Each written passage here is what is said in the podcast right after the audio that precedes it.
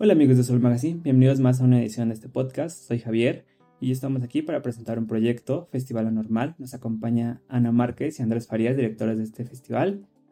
¿Qué tal? ¿Cómo están? ¿Cómo se encuentran? Este, bastante bien, amigo. Muchas gracias. Aquí, eh, pues muy felices de que se haya podido lograr lo del festival eh, como se tenía planeado y pues muy contentos con los resultados que hubo, con ganas de volver a hacer otros y que así siga. Y igual eh, muy contentos de todo lo que sucedió con el estreno del festival, la, la respuesta que tuvimos de parte de la gente involucrada y de las personas que lo vieron, creo que estuvo muy padre y fue gratificante y sí, aquí estamos listos para platicar un poco más de ella. Cuéntenos qué tal su experiencia en esta primera edición, cómo fue para ustedes eh, desde, desde la creación hasta que se presentó en YouTube. Mm, pues en sí, pues fue todo una travesía, porque al principio todo empezó en una idea que tuve en diciembre del año pasado, del 2020 y en una fiesta me encontré a Andrés, que estudió conmigo cinematografía.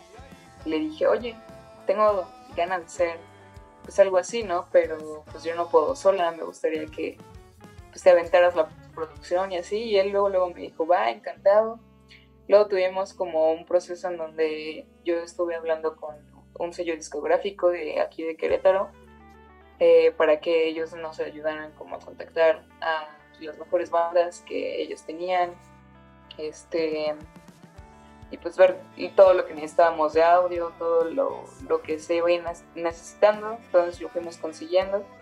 Al principio habíamos este, solicitado un apoyo económico de, de la Secretaría de Cultura, pero se nos fue negado por la situación pandémica, etcétera, económica del país.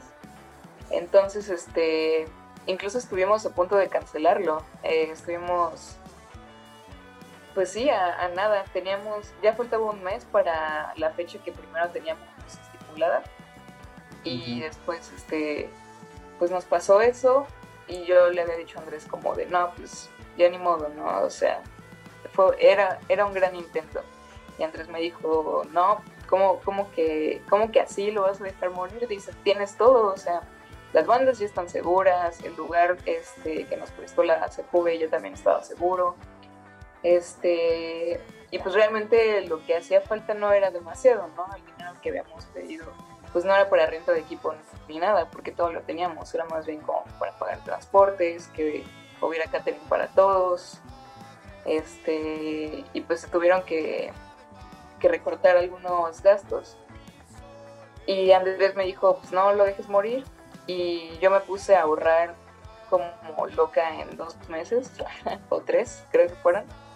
Y recorrimos la, la fecha, este, unos, que fue como un mes y cachito después de la que se tenía estipulado para que tuviéramos más chance de, planear eh, bien cómo iba a estar eh, pues el flujo de, de, efectivo, ¿no? Cómo íbamos a estar gastándolo, qué cosas sí eran esenciales, qué cosas pues igual hicieran esenciales, pero podíamos prescindir de ellas. Este, pues no sé, al final fue como pues una inversión realmente nuestra, nuestro trabajo, pero pues creo que salió bastante bien porque pues ya la idea de hacerlo unas próximas veces pues ya creo que sería más fácil habiendo, habiendo hecho esto con nuestras cosas y y lo que teníamos en las manos, ¿no? Y creo que eso hasta le da como un valor, este, pues sí, como, como un, un valor significativo todavía, todavía más fuerte de,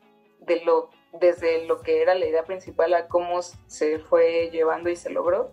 Creo que pues estuvo bastante bien y creo que vale, vale más por, por haber sido así. Creo que nos enseñó más a que si nos hubieran dado un apoyo.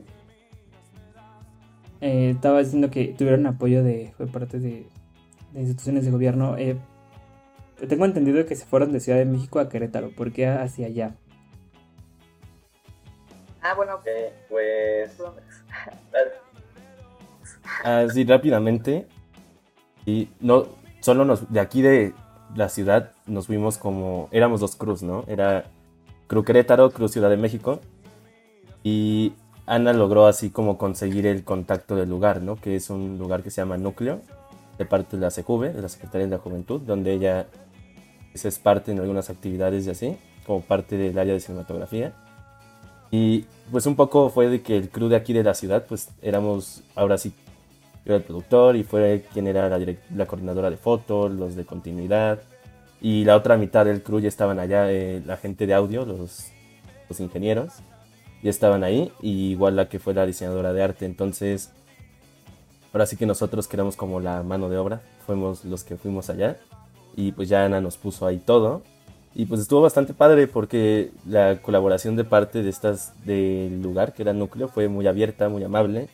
Y pues siempre nos facilitaron muchas cosas, ¿no? Tal vez así como cosas muy imposibles como que no pudimos utilizar una máquina de humo que ahí llevábamos por los estas cosas de agua.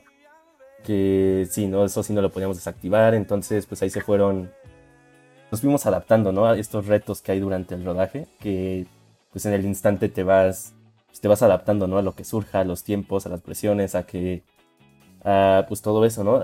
podemos decir de manera muy contentos que realmente no tuvimos como un gran retraso y en un inicio creíamos que eso podría salírsenos de control, pero no, no sucedió y todo fue como muy fluido e incluso algo que mucha gente sorprendiera que nos decían que las bandas hasta llegaron temprano, ¿no? Y que era algo muy raro en una banda que llegaran todos temprano y a tiempo y ellos estaban ahí, entonces también muy agradecidos con la colaboración de ellos, ¿no? De los músicos, que realmente hasta, estuvieron ensayando antes, ¿no? Y subían sus videos ensayando para el festival y así, eso fue como y padre, ¿no? Para la experiencia. Esto, eh, grabar el festival eh, sin gente eh, que fuera así pensado desde, el inicio para internet, ¿cómo, ¿cómo les pareció? Que no haya un público ahí que los estuviera viendo en ese momento. Ahora sí, ¿cómo fue para todo el pues, equipo? Pues sí fue como una decisión que yo tomé desde el principio porque la idea era hacer algo a partir de lo que habían hecho las bandas en el confinamiento, ¿no? O sea, ¿qué, es lo que haces cuando estás encerrado eh, tanto tiempo? Y, pues era como nuestra forma de sacar eso que se había hecho en pandemia a la luz. Y pues fue así pues justo por eso, por la situación. De hecho, los CJV sí nos dijeron como de, pues sí hay este, hay restricciones de aforo, o sea, no, no podemos tener toda la capacidad, pero estaría padre, ¿no? Que hubiera público para que las bandas se sientan más, pues en un toquín, ¿no? Y así, pero pues hubiera sido más difícil porque necesitábamos más como control sanitario y realmente el crew fue como muy reducido, o sea, todos estábamos haciendo muchas cosas todo el tiempo, entonces pues hubiera tenido que haber alguien más, ¿no? Como checando que todos tuvieran gel, que nadie se quitara el cubrebocas, o sea, porque también pues no podíamos tomar el riesgo nada más como así, ¿no? O sea, creo que fue un acierto para adaptarnos a, a la época y representar pues esta nueva normalidad, que en realidad pues es anormal, por eso se llama así el festival. Y pues ya creo que creo que eso fue, o sea, fue por, por las cuestiones de la pandemia, que creo que fue lo, mejor, o sea, y no, no afectó porque muchos decían como, pues es que si no hay público igual y las bandas no se sueltan tanto o, o no se van a sentir tan, tan en un escenario, ¿no? Como, como ellos suelen ser, o sea, sí fue una experiencia diferente para nosotros y, para las bandas y para todos los que estuvimos involucrados, pero pues creo que estuvo bastante bien. No, no hubo no hubo alguien que sí se sacara de onda, o sea, fue, fue todo muy natural y fluido. A mí me surge, hace rato me dijiste que tú y Andrés habían estudiado juntos, ¿por qué hacer algo de cine pasaron a hacer algo de música? Oh, pues. Bueno, algo que siempre nos ha unido a Ana y a mí, y un poco también al grupo de amigos que hemos formado a lo largo de los años, pues es pues la música, ¿sabes? Eh, nos, gusta mucho el cine y nos gusta mucho la música, y siempre hemos tenido como pues estas ondas, ¿no? De que nos juntamos, vemos películas y luego escuchamos música y luego estamos así, ¿no? O sea, no solo como en el afán de fiesta, sino que literal a juntarnos a escuchar música, ¿no? Y estar como en esta onda, discutirla, pensarla, a ver live sessions. Entonces, pues siempre ha sido como una inquietud, ¿no? Que hemos tenido. Y al menos en lo personal es algo que cuando Ana me planteó ese proyecto ya en diciembre, pues sí, ¿no? Literal me estaba así como de... Yo ya tenía también como una idea de, oye, yo tengo que hacer live sessions y llega Ana a decirme esto y es como de, wow, sí, ahí está la oportunidad y qué chido, ¿no? Que sea con ella, que ya tiene todo esto y yo sé que ya tiene como un gran gusto y sé que pues va a saber cómo elegir las bandas y todo, ¿no? Yo realmente solo puse como la ejecución, pero pues Ana realmente ya, ya lo tenía todo, ¿no? Y eso estuvo muy padre. Eh, o sea, Ana, tú, eres respecto a eso? Este, pues sí, mira, básicamente lo, pues sí, eh, eh, estudio cine, pero pues creo que amor siempre fue la música, pero pues no me dediqué a eso. Me, me gusta coleccionarla eh, demasiado. De hecho, Andrés y yo tenemos eso en común, que coleccionamos viniles y, y pues es como una forma más orgánica de ver las obras de los artistas, ¿no? Por ejemplo.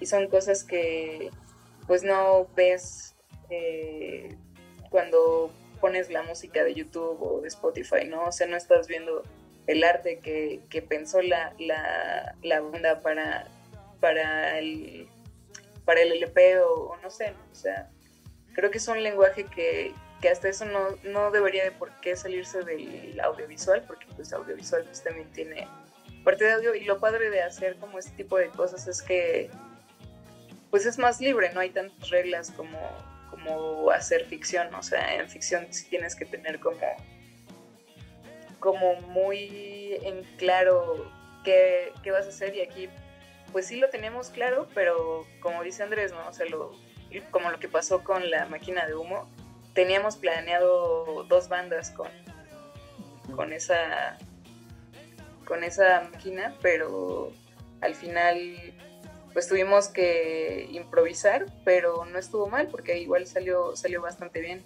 Porque tal cual prendíamos la máquina y sonaba la, alarma en todo el edificio. Y pues el de ese nos dijo, no, pues no hay problema que la usen, pero pues cada vez que, la prendan, pues va a sonar la alarma y es como, pues va a arruinar todo, ¿no? Entonces pues ya, ya ni modo. Y tuvimos que, improvisar y, eso es como lo padre de, de que el audiovisual se pueda juntar con, con lo que es la, la música y, y, cómo vas a retratar eso. A fin de cuentas es pues nuestro ojo cinematográfico captando algo que pues, de lo que a lo mejor tenemos como mucha cercanía, ¿no? También.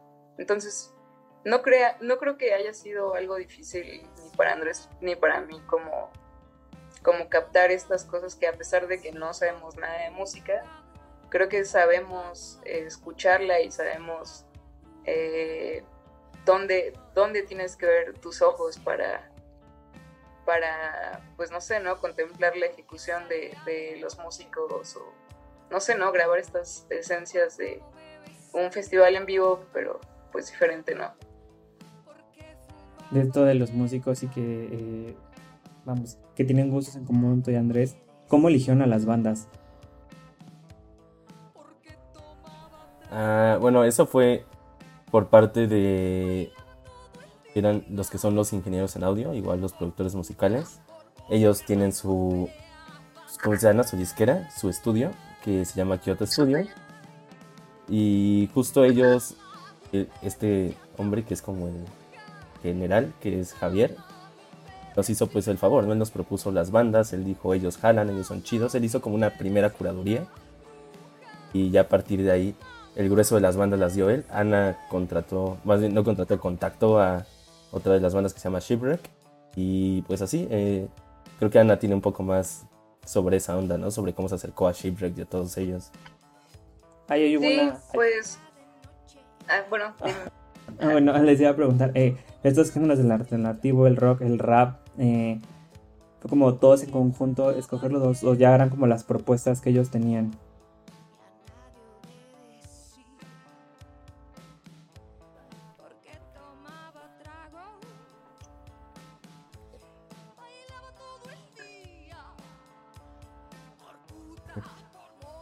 Eh, no sé, Es que no sé si Ana se trabó o si no se escuchó.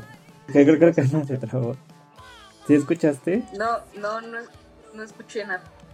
Ah. No. Te decía que de estos eh, géneros que fue el alternativo, el rock, el rap, eh, un poco electrónica, eh, ¿cómo los escogieron? O sea, ¿fue de que todos en conjunto o ya eran las propuestas que les este, traía la banda? Ah, digo, a, a pesar de que ya tenían los artistas, el género también, ¿cómo fue? Mm, pues eso sí fue de, eh, fue decisión mía y de Javier Romero de Kyoto Studios, porque bueno, pues realmente nadie nadie ganó nada y todos aportamos todo, entonces él fue como de va, yo te pongo todo lo de audio y todo lo que necesitas eh, para pues sí la, la cuestión del audio eh, instrumentos, absolutamente todo ellos lo pusieron. Me dijo, pero yo quiero escoger eh, a las bandas, ¿no? Que estén. Y le dije, como va, me parece justo porque yo en ese entonces llevaba muy poco tiempo viviendo en Querétaro, sí conocí algunas bandas, pero, pero no las suficientes como para hacer esta curaduría, ¿no? Como de que no solamente sean bandas de Querétaro, sino que sean las mejores bandas de Querétaro, ¿no? Al menos en este momento. Y pues ya lo, que le dije fue como de va, pero sí estaría chido que, que, fuera variado, ¿no? Que no nada más esté para un público, un, un, target en específico, ¿no? De no, este festival es solo para rockeros o este festival es solo para gente que le guste el rap. O sea, la idea era como. Pues como hacer este mapeo de las los diferentes este, tintes musicales que hay, ¿no? En la zona y pues dentro de los géneros que ellos tienen que sean como, como los más chidos, ¿no? Y creo que se logró, o sea, ahí está variado, digo, sí es como más tirándole a rock y sus variantes, pero, pero sigue siendo pues diferente, cada, cada banda tiene su, su propia esencia y, y no se parecen nada de una a la otra, entonces creo que, creo que estuvo bastante bien eso, que no fuera como solo un género, ¿no? Que hubiera pues de todo. Eh, en cuanto a, bueno, al público, ¿a quién se pensaban dirigir? ¿A qué edades más o menos eh, trataban como de llegar? Es, en sí por esta onda de las onda emergente, por así decirlo, pues en sí un poco el público que está como más clavado en es los jóvenes, ¿no? Adolescentes como nosotros. Bueno, nosotros somos adolescentes, somos como adultos jóvenes. Pero sí contemplando como estas edades, ¿no? Tal vez entre 18 y 35 años. Algo muy curioso que yo noté un poco haciendo estas como campaña, la campaña de publicidad y así, de promoción del festival, fue que las estadísticas nos arrojaron algo muy curioso, ¿no? Que de los 25 a los 35 años, el público era mayormente hombres, pero de 18 a 25 años había más mujeres interesadas en rock y el rap y así, ¿sabes? Eso se me hizo como muy curioso porque la cantidad de mujeres que llegó a darle like a la página o que estuvo interactuando con nosotros, pues eran jóvenes, ¿no? Entonces eso que habla de toda una, pues no sé, todo un movimiento, ¿no? O sea, está padre que por ejemplo haya más mujeres eh, con esta onda, ¿no? De quererle entrar al rock, a formar sus bandas. Eh, se me hace muy padre, ¿no? También había una onda ahí de mostrar como a las mujeres rumbo hacia el final del festival en su estructura pues justo, ¿no? Eh, Ana aquí que es la directora, ¿no? Y ella igual tiene como 23 años, creo. Sí tienes 23, ¿no? Vas a cumplir 24. Y pues ella está en ese rango de edad, ¿no? Y con esta generación que viene, que tiene estos intereses. Y que justo, ¿no? Por los momentos que estamos viviendo y todo eso, creo que es muy acorde y está padre reafirmar eso, ¿no? Que hay una actitud ahí que están buscando como este tipo de música, ¿no? Y no lo esperábamos tal vez, pero pues sí era como un poco hacia donde estábamos dirigidos, ¿no? Y eso está padre y descubrirlo está muy, muy interesante. Bueno, hablemos de, ya de la mera transmisión de... Se transmitió el 19 de junio. Entonces, eh, cuéntenme esa idea que, qué tal eh, esta parte de los comentarios de las transmisiones de YouTube. Eh, ¿Cómo lo vieron? Ok, eh... Pues, ah, dinos. pues hubo más movimiento en, se transmitió por Facebook y por YouTube. Hubo un poco más de movimiento en, en Facebook y hubo más como gente activa comentando. En realidad en, YouTube sí hubo comentarios, pero, pero fue en menor grado. Y este. Pero todos los comentarios positivos, mucha eh, gente que no conozco, este, me, me buscó y me dijo, oye Grace, por hacer esto, salió mi banda favorita nunca había visto algo así, estoy muy feliz, cuando salió tal banda grité, o sea, como estuvo chido que, la gente se acercara también por, a decirnos esas cosas, ¿no? O sea, creo que pues eso compensa en el, que pues no hayamos ganado pues algo económicamente, pero creo que la satisfacción de lo que podemos llegar a, que realmente te llena como artista, porque yo tengo la creencia de que realmente es, como, como la misión del artista. Si tú no haces sentir a alguien a través del arte, pues creo que es como un fracaso, ¿no? Creo que lo importante, pues no es cuántas películas haces y así, porque creo que no importa la cantidad, sino a cuántas personas realmente les estás tocando pues sus fibras emocionales, ¿no? Y creo que creo que cumplió esa función el festival, entonces pues yo estoy más que encantada con, la respuesta de, la gente que lo vio. Y pues así, todo bien. Sí. Eh, ah, por ejemplo, en mi experiencia igual manejando ahí como las redes y eso estuvo padre porque nos llegaron, nos llegó un correo de una chava que quería ir al festival y estaba así como nos está así como ¿cuánto, cuesta y no sé qué.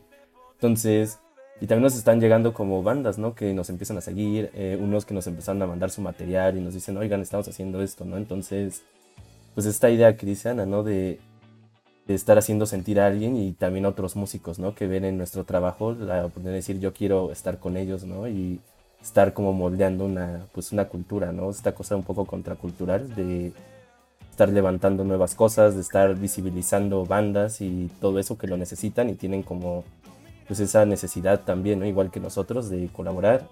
Y creo que podemos armar algo muy padre ¿no? a futuro con cada edición nueva que planeamos hacer, como llegar a un nuevo lugar, a nuevas bandas, a, y a nuevos lugares, ¿no? O sea, realmente la idea es seguir haciéndolo y ver hasta dónde nos lleva, ¿no?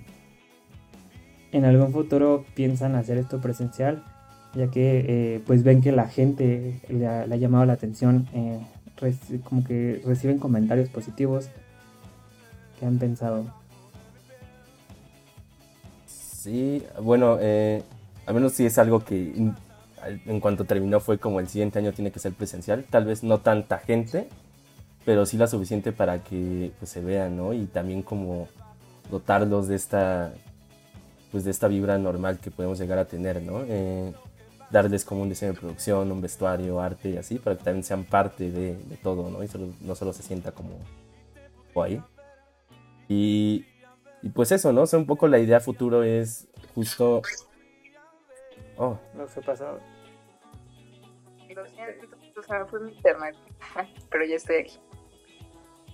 Ahora estás doble.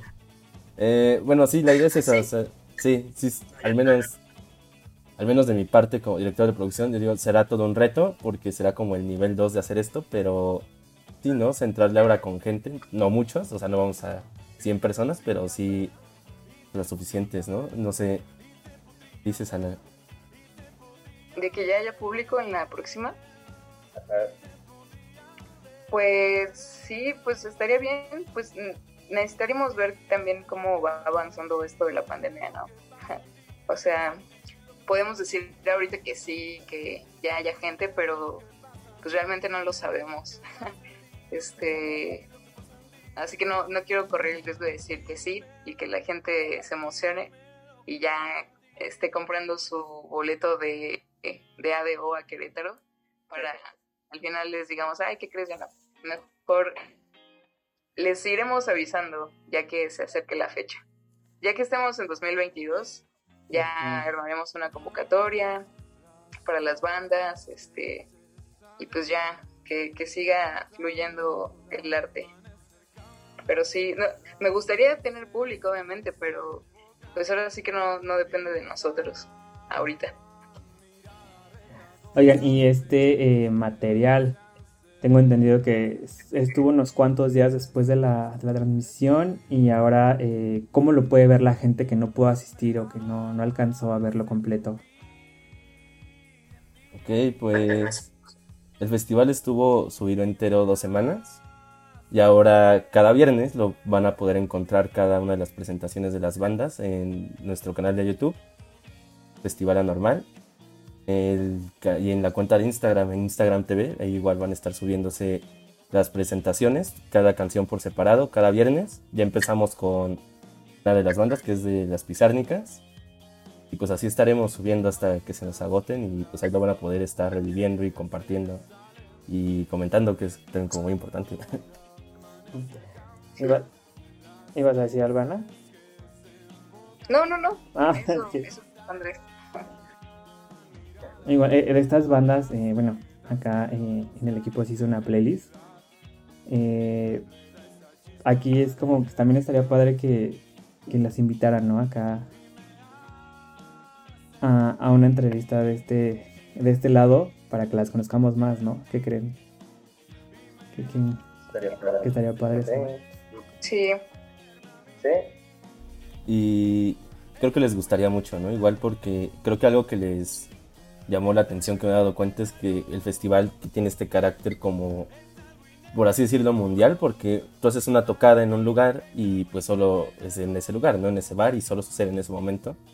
Y al momento de que ya lo haces como internet, pues llegas a otros lados, ¿no? O sea, tal vez alguien se hizo fan de contemporáneo en la Ciudad de México, ¿no? Y ahora es como de, ellos tocan muy cool, ¿no? Eh, tuvimos la oportunidad de estar en Radio Ibero, en el programa de Tracker igual, fue padre, ¿no? Que ellos seleccionaron así sin que nosotros dijéramos nada como a sus las bandas que quisieran. Estuvo Altamira unas semanas antes y luego estuvo Contemporáneo, ¿no? Entonces eso ya es como pues llevarlos a otros lados, ¿no? Y creo que una labor muy importante de revistas como Soul Magazine sería como justo, ¿no? Buscar como estas bandas de otros estados también y darles esta oportunidad y estoy seguro que ellos encantados vendrían a hablar aquí, ¿no? Porque pues son ventanas de difusión y pues esas siempre son necesarias, ¿no? Eh, siempre, siempre. Eh, bueno, ahora yo les voy a hablar un poco de mi experiencia en el festival. Que eh, Altamira fue la de las bandas que más me llamó la atención, que más estuvo como. Eh, atrapó mi atención, ¿no? Este, el de rap, John Connor, John Connor, algo así, no, no recuerdo bien. John Connor. Bueno, fueron como de, de, los que más me gustaron, de los que más me. Fue como de órale, que unas propuestas porque justo eh, como que también lo que se ha visto en los festivales es que de repente hay unas mezclas medio raras que es como las bandas que son como nuevas propuestas las dejan hasta el final o en los horarios que pues casi nadie pues casi nadie esa atención. Es como de el momento en el que ya todos están cansados buscan un descanso las meten y como que ya no ya no se alcanzan a, a ver en todo el momento. Entonces pues aquí este pequeño espacio que le dieron ustedes, pues yo digo que está muy bien. Gracias. Y pues bueno amigos, eh, pues es un gusto tenerlos aquí. Eh, esperemos que, vuelvan pronto al público de Sol Magazine. Eh, decirles que pues va a estar este podcast y vayan a las redes sociales del Festival Normal para que vayan viendo las presentaciones cada viernes, dijeron, ¿verdad? Cada viernes a las 4.20 se van a estar estrenando las publicaciones. Bueno amigos, pues un gusto tenerlos aquí a ustedes, al público. Y pues nos estaremos viendo en la siguiente edición. Gracias Javier y muchas gracias a Soul Magazine igual. Sí, gracias por invitarnos. Un gusto. Porque fumaba ayer